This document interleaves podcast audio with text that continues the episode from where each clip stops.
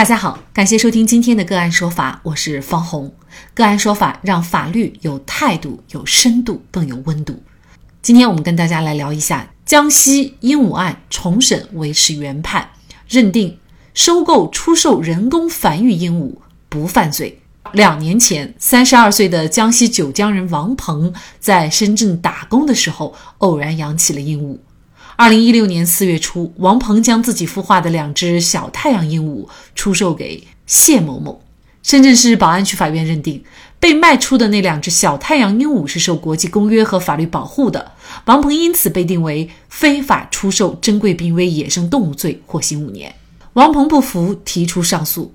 深圳市中级人民法院作出终审判决。王鹏犯非法收购、出售珍贵濒危野生动物罪，判处有期徒刑两年，并处罚金三千元。尽管终审判决较之前的五年有期徒刑减轻了三年，但是作为王鹏的妻子和辩护律师则认为王鹏应该无罪。也因此，王鹏售卖鹦鹉案被民间和司法界所广为关注。无独有偶，此前红星新闻也曾报道。二零一八年四月底，江西省贵溪市水族店老板邱国荣从万锦龙经营的花鸟店购买了八只鹦鹉和四只鹩哥，随后以涉嫌非法购买、销售濒危野生动物的罪名被警方带走。经过相关部门的鉴定，八只鹦鹉和四只鹩哥属濒危野生动植物国际贸易公约附录二中的保护物种。二零一八年十二月二十一号，邱国荣因非法收购、出售濒危野生动物罪被判处有期徒刑两年，其不服判决提出上诉。二零一九年九月十一号，鹰潭市中级人民法院二审改判邱国荣有期徒刑一年六个月，缓刑两年。随后依法呈报最高人民法院核准。二零二零年四月十号，江西省高级人民法院作出刑事裁定，发回鹰潭中院重审。记者获取的一份2020年的判决书显示，经查，八只涉案费溪市情侣鹦鹉来源可追溯，系人工原非野生种源。本案的费溪市情侣鹦鹉在河南乃至其他地区被驯养繁殖、商业利用多年，驯养繁殖技术成熟，已成规模，数量增加，形成较大产业链。综上。邱国荣收购、出售涉案费溪市情侣鹦鹉的行为，情节显著轻微，危害不大，不宜认定为犯罪。此案成为全国首例收购、销售人工繁殖鹦鹉被认定无罪的案件。这样的一个判决有什么样的意义？买鹦鹉、卖鹦鹉、养鹦鹉的行为到底是否构成犯罪？就这相关的法律问题，今天呢，我们就邀请北京市中盾律师事务所律师。同时，也是邱国荣的辩护律师郑小静和我们一起来聊一下。郑律师您好，你好，大家好，好，感谢郑律师哈。呃，其实我们之前的节目呢，也曾关注过深圳王鹏因为售卖两只鹦鹉呢，一审获刑五年，终审获刑两年的案件。那么可能很多人还不记得了，所以呢，我觉得在这里跟大家简单介绍一下当时的那个案件哈。当时王鹏获罪的原因呢，就是因为他特别爱鹦鹉，于是呢，他就自己养育繁殖了大量的鹦鹉，之后呢，他就卖了两只小太阳鹦鹉。也因为这一举动呢，王鹏被以非法出售珍贵濒危野生动物罪获刑五年，二审呢改判两年。那么其实呢，全国各地因为像王鹏一样被定罪量刑的人还大有人在。那么郑律师，据您推测，您觉得因为售卖小太阳鹦鹉而获刑的人，嗯，可能会有多少呢？这个数额应该不少啊，但是具体数字呢，我们没统计。因为出了这个王鹏鹦鹉案以后，全国各地出了其他类似的鹦鹉案，他们的共同特点都是售卖。人工繁育鹦鹉而获刑，那尤其是新冠疫情以后，我们所听到的全国各地的，由于那些爱鸟的人是爱鸟，也都面临了这个被起诉或者呢面临着被判刑的风险。那么这样的案件呢，被判有罪以后，所以呢，很多养鹦鹉的人呢也感到人人自危，还有一些卖鹦鹉的，那么他们会觉得自己随时有可能像王鹏一样，因为爱鸟、养鸟而获刑。那么您觉得，像王鹏这个案子被判有罪，它带来背后的一些影响是什么呢？它会直接影响到整个野生动物产业。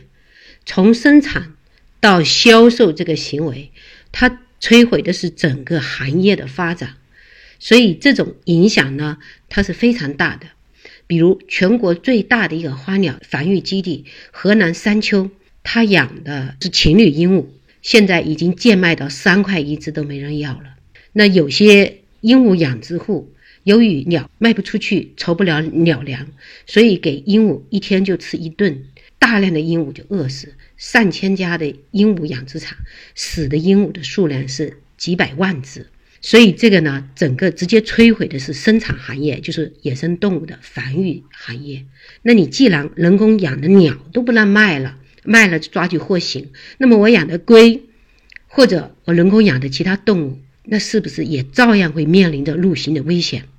所以这种人人自危，它是蔓延到野生动物的其他产业的发展。刑法当中所规定的非法出售珍贵濒危野生动物罪，它的出发点其实是为了保护好这些野生动物。但是呢，现在看来，因为有这样的一个罪名适用于那些人工繁育的这种鹦鹉，或者是从目前的效果来看，不仅没有起到保护啊野生动物的作用，甚至呢还起到了破坏、威胁这些人工繁育的打引号的野生动物的 生存的效果。呃，您代理的这个邱国荣案呢，它目前呢是全国首个收购、销售人工繁殖鹦鹉被认定无罪的案件。那么，您对法院的这个无罪判决，也就是说，在之前的有罪判决之后的这样的一个无罪判决，您怎么看？呃，这个无罪判决呢，我觉得它必将会成为经典判决，它能够对全国的类案审判起一个引领作用。那么它最大的意义是什么呢？是呼吁整个司法队伍去保护人工繁育野生动物产业的发展，要善于区分人工繁育的和野外野生，同时一定要严格对待。也就是说，两种是不同的种源，人工繁育的是人工种群，野外野生的是野生种群。那在我们国家，其实没有把人工种群与野生种群同等刑法保护的，因为在我们野生动物保护法这个专门法里面，它是特别规定了人工繁育野生动物是可以出售和利用的。对于人工繁育的野生动物，首先繁育环节它是实行许可制度，也就是行政许可。那只要你经过主管机关的许可繁育了，就可以。凭着专用标识去销售了。那由于专用标识制度在大多数的人工繁育产业还没有落地，所以现在有些地方它规定了要经营的批文，就是通过经营批文去销售。在野生动物保护法没有规定经营行为必须要行政许可的，所以在我看来，把经营行为。采用许可证制度去销售，它是违反行政许可法规定的，它是属于越权的行政行为，这个必然会增加人工繁育野生动物产业的销售麻烦，因为有些像这个鸟，它会亲人的，等批文下来卖不出去了，因为不亲人没人要了，因此人为的添加一些不必要的行政行为，它是不利于产业的发展的。因为俗话说，法无授权即禁止。退一万步，即使没有经营批文去销售，它也是一般行政违法行为，也不等于犯罪行为。但是在执法过程中，就把一般行政违法行为拔高为犯罪行为，所以把销售人工繁育野生动物的行为认定为犯罪行为。江西鹦鹉案呢，之所以能够成为经典，能引领作用，就在于。严格区分了人工种群与野外种群，而且两个种群不不进行同等刑法保护。其次，它严格区分了一般违法行为与犯罪行为的界限，比如把没有经营许可证去收购、销售人工繁育鹦鹉的行为，最多作为行政违法行为，它直接认定不构成犯罪行为。就能够促进人工繁育鹦鹉产业的发展，也能够促进人工繁育野生动物整个产业的发展的。它其实是利国利民的，因为我们都知道，一个家庭如果出一个刑事案件，那这个家庭等于是灭顶之灾，家破人亡，倾家荡产，身败名裂。中国千年来都有鹦鹉学舌的典故，早就成为人类的伴侣。你不能到一千年以后，我们社会进步了，还把养鹦鹉、把去买鹦鹉、卖鹦鹉、去养鹦鹉这个行为认定为犯罪行为，这明显是违背常识、常情、常理的。那这是否意味着爱鸟人士嗯可以大胆的去卖鸟了，不会再被追究刑事责任了呢？由于呢，我们整个。执法的人员的思想观念，哈，他的专业水平还有待于提高。包括我们这个野生动物保护法，还应该再进一步落地完善。因为我们不排除有些会机械施法，机械司法就是保守的在哪呢？因为毕竟有二十年前的一个动物案件司法解释，第一条，他把野生动物保护的范围扩大化了，扩大到什么呢？扩大到人工繁育。那也就是说呢，最高法院这个司法解释把人工繁育野生动物等同于野外野生，同等刑法保护。正由于有这一条司法解释，所以才导致在司法实践中，有些人呢就用这个司法解释把那些买卖鹦鹉的行为认定为非法收购、出售野生珍贵濒危野生动物的犯罪行为，这个是违反罪行法定原则的，因为你这个人工繁育。首先，它不是野外野生，不叫野生动物。同时，人工繁育有些野生动物非常便宜，比如像情侣鹦鹉，三块钱一只了。人工繁育的有些鹦鹉是从林业部二零零三年就允许人工繁育，产业发展了二十多年，到现在数量极大增加，都不濒危了。所以，把既不珍贵又不濒危还不野生的动物，把它作为珍贵。濒危野生动物去保护，然后把销售行为，也就是交易行为，认定为非法收购、出售珍贵濒危野生动物罪，它是违反罪行法定，也是违反人们的常识的。那对于这个购买、销售人工鸟的行为，它到底有什么社会危害性呢？这个老老百姓接受不了啊！就像我们家里自己养养的鸡和鸭拿去卖了一样，因为有鸡、鸭、猪，它的祖宗也是来源于野的呀。野鸡、野鸭、野猪啊，比如说对于王鹏这样的案件，就因为卖了自己养的两个小太阳鹦鹉，就获刑两年的这样的一个判决，其实它是基于一个相关的司法解释，就是就是他把人工养育的也作为野生动物来看待。那么因为有这样的一个解释的话，那么这个案件的出现是否会推动，比如说对于这样一个解释的修改，以避免类似以后这样的案件被机械性的执法呢？王鹏案这种解释，我们认为呢，它是扩大化的解释，是违反罪行法定原则的。因为刑法三百四十一条，它明确规定，野生动物保护的对象是野外野生动物，不应人为的把它扩大为包括驯养繁殖。那近年来，随着这个人工繁育的鸟案入刑，因此最高法院也在关注哈，我们国家有关部门都在关注这样的案子，也在积极修改。所以呢，在二零二零年十二月十八号就出了一个非法交易野生动物的一个指导意见。这个指导意见呢，其实我觉得是有进步的，尤其是这个指导意见的第二条，它明确规定了严厉打击非法交易野生动物的犯罪对象，把它严格限制在刑法第三百四十一条第一款规定的，那其实就是野外野生。第三条呢，严厉打击实用目的的非法购买野生动物的犯罪行为，也把它严格限定在了刑法第三百四十一条第一款规定的动物，也就是野外野生。同时，它第九条还进一步明确规定，你对于一个野生动物交易行为是否构成犯罪以及量刑的时候，应该综合考虑，尤其要考虑到涉案的动物它是否人工繁育。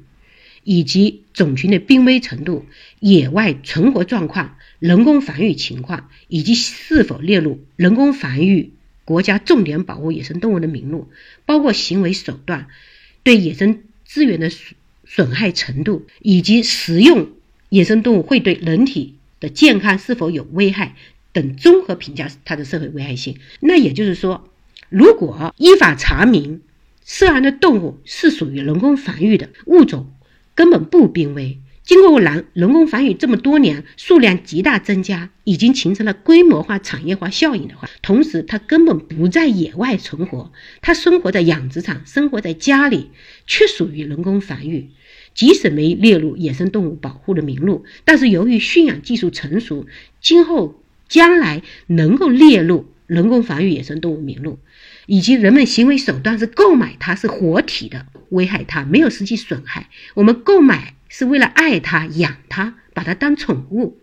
所以它对于野外野生动物没有任何损害，也没有食用，对人体没有任何危害。那么这样综合评价，这种对于人工鸟它的购买和销售行为就没有任何社会危害性。既然没有任何社会危害性，那我们就不应该把它定为犯罪行为，因为呢。如果要认定一个行为要构成犯罪，首先要考虑的是这个行为它有没有社会危害性，不应该承担刑事责任。所以，我觉得我们期待各个地方执法部门，包括司法部门，很好的落实这个指导意见的二三九条，能够把人工交易、人工繁育的野生动物的行为都认定为无罪的行为。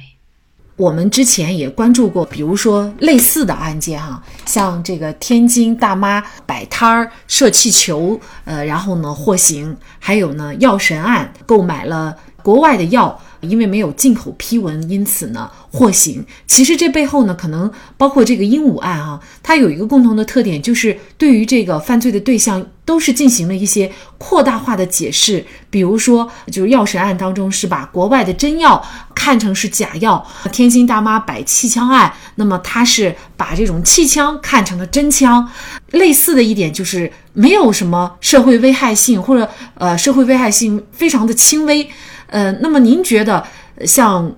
江西鹦鹉案的这样的一个判决，它对于司法审判是否应该遵循法理、刑法的基本原则判案，有没有一些这种广泛的借鉴意义呢？有的，有能够起到一个广泛的借鉴作用。如果都是无罪的话，那会促使整个人工繁育鹦鹉产业的销售。必然会带动呢人工繁育鹦鹉繁育产业的发展。我们进行人工繁育